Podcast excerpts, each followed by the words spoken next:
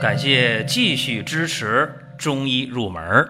如果你想听没有营养、照本宣科的讲解，那么请绕行。中医入门是中医小白的入门神必备，让我们一起发现中医之美。下面说两个微信公众号：蒜瓣兄弟、光明远。各位在公众号里。我们继续缘分。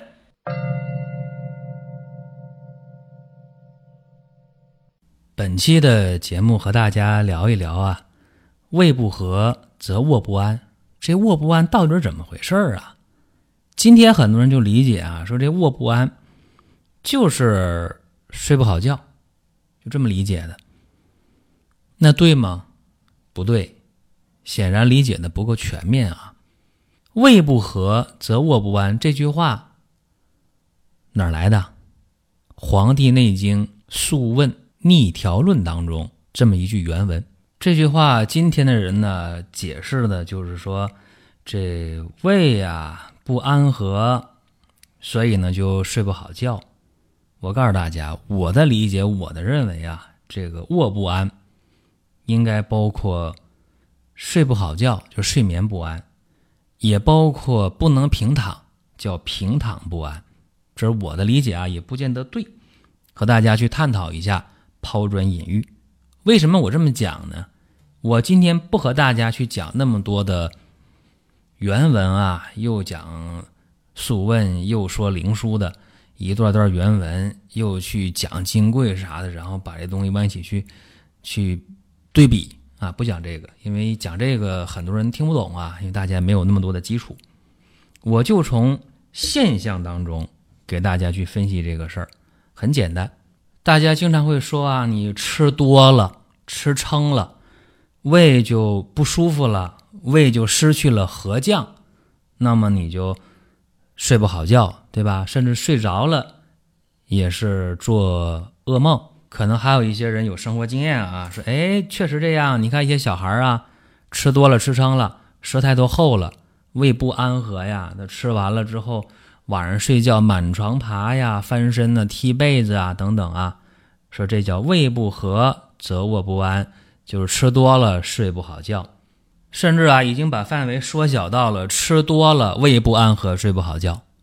那么，我问各位，如果说，你晚饭没有吃，甚至呢中午饭也没有吃，然后你晚上困了，你睡觉了。我问问你，你能睡得安稳吗？不可能睡得安稳，半夜会饿醒的。醒了以后，这胃里空落落的，是很难受的。你会起来找吃的，甚至呢说喝一杯水都感觉很舒服啊。说这个事儿，谁有体会呢？那些减肥的人呐，对不对？好多人减肥靠什么呢？靠少吃东西，对不对？所以一饿就饿的没劲儿了，行了，早点睡吧，反正也是饿。半夜了，饿醒了，有没有？你睡得安稳吗？所以你看，胃不和则卧不安。你非说是胃不安和睡不安稳的话。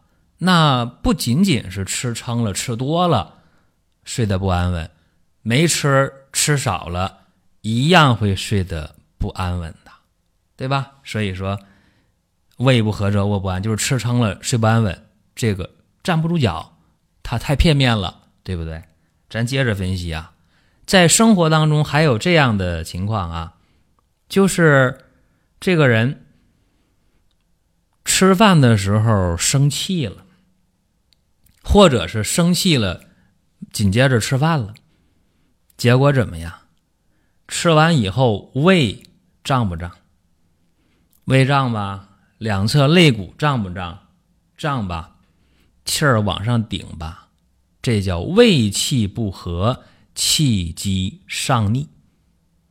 这种情况下，你何谈睡觉啊？我告诉你，这种情况下，你想平躺。都躺不下去，气儿往上顶，非常难受。所以老人讲啊，生气别吃饭是有道理的。肝气会犯胃，气机会上逆，胃往下合降的功能受到了打扰，胃气不降反升，叫气机上逆，胃气不和，哪来的？肝气瘀滞导致的。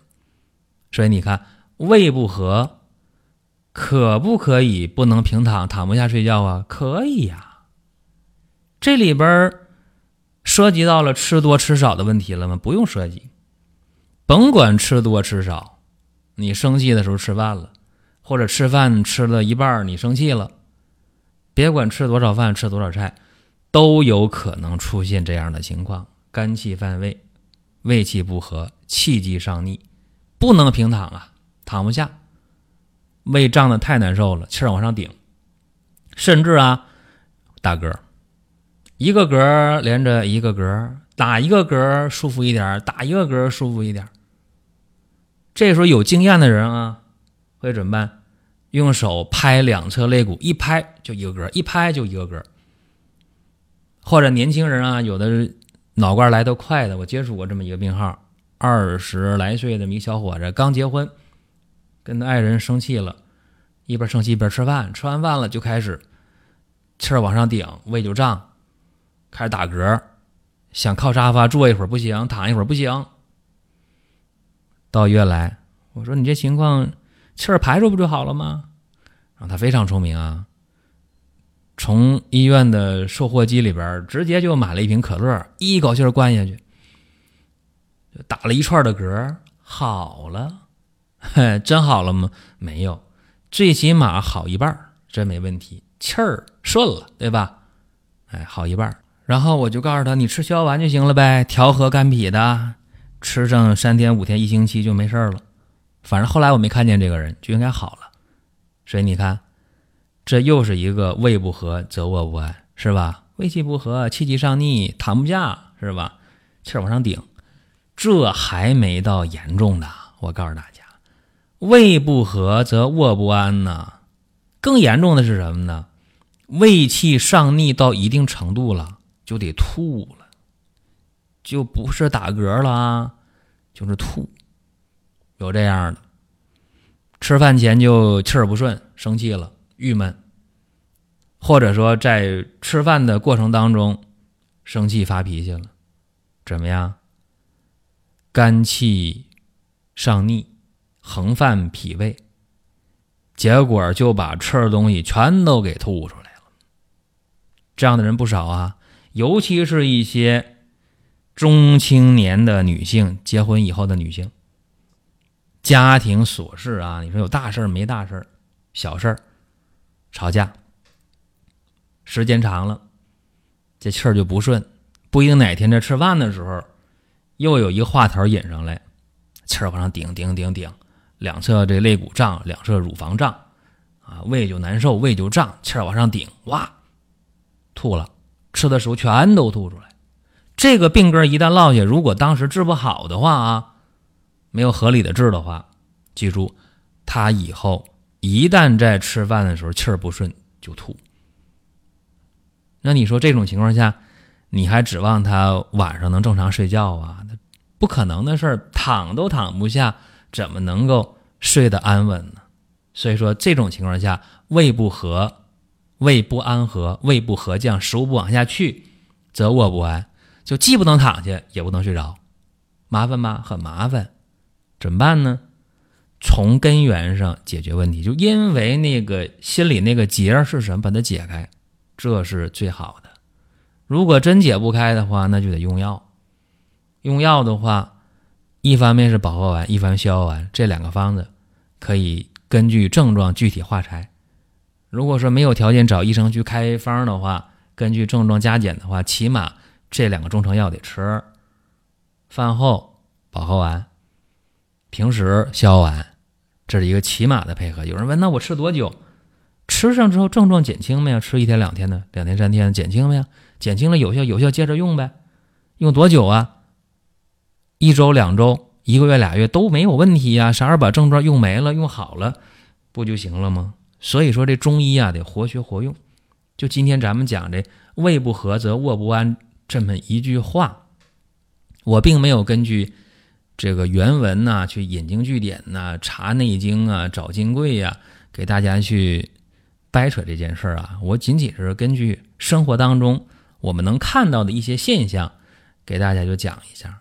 这胃不和、卧不安，它应该是两层含义啊，就是胃气不安和，躺不下，睡不着。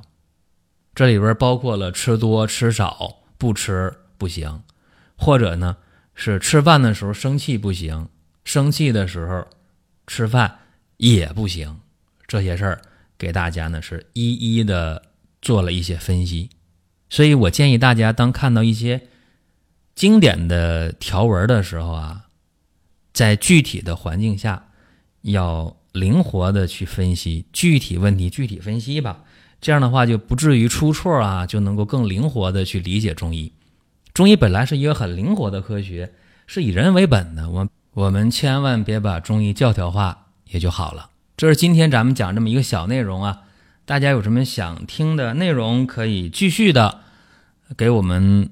留言互动，然后我们根据大家想听的，给大家去有针对性的讲。当然，今天有人问啊，说这个鲜人参还有吗？昨天，昨天已经现场采挖，现场的发货啊，顺丰已经发到各地了，所以这个结束了。当然，有人问说今年还有吗？再有的话，应该是在九月中下旬，可能有啊，不一定。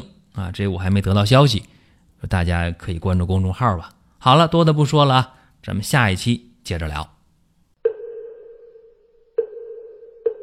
下面说两个微信公众号：蒜瓣兄弟、光明远。